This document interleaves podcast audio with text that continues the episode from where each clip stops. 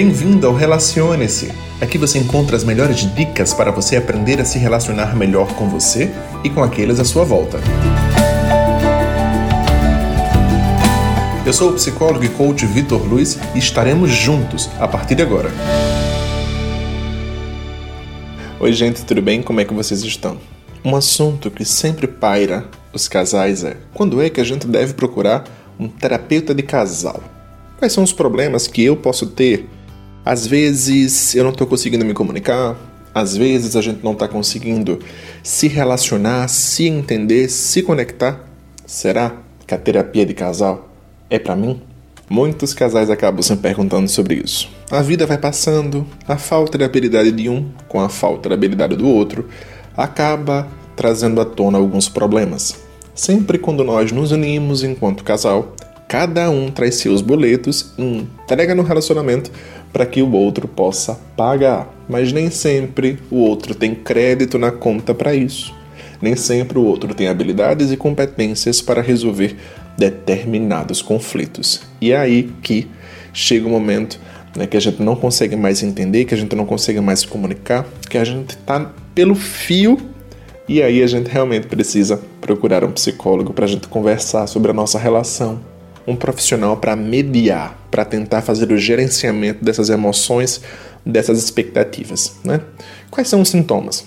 Quando eu não tenho tempo mais para o meu companheiro, quando eu não consigo mais me comunicar com ele, quando eu falo e o outro não entende, quando o sexo já ficou comprometido, quando eu estou na dúvida se eu ainda amo. Então, esses são alguns sinais de que é importante a gente procurar uma terapia de casal. Para quê?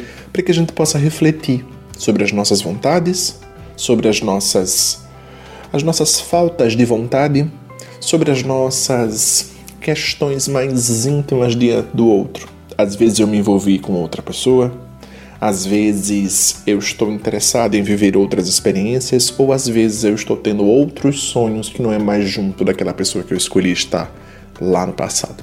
Então a terapia de casal é importante para isso, para que a gente consiga nivelar as expectativas e para que a gente consiga compreender como eu estou me sentindo diante do outro.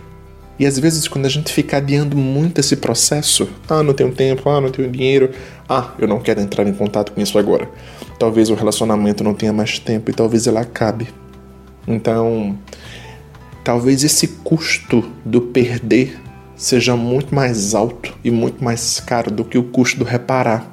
A gente vive uma sociedade hoje dos relacionamentos líquidos, né, como já dizia Balma. E a gente precisa ter muita consciência do que nós representamos e do que o outro é pra gente.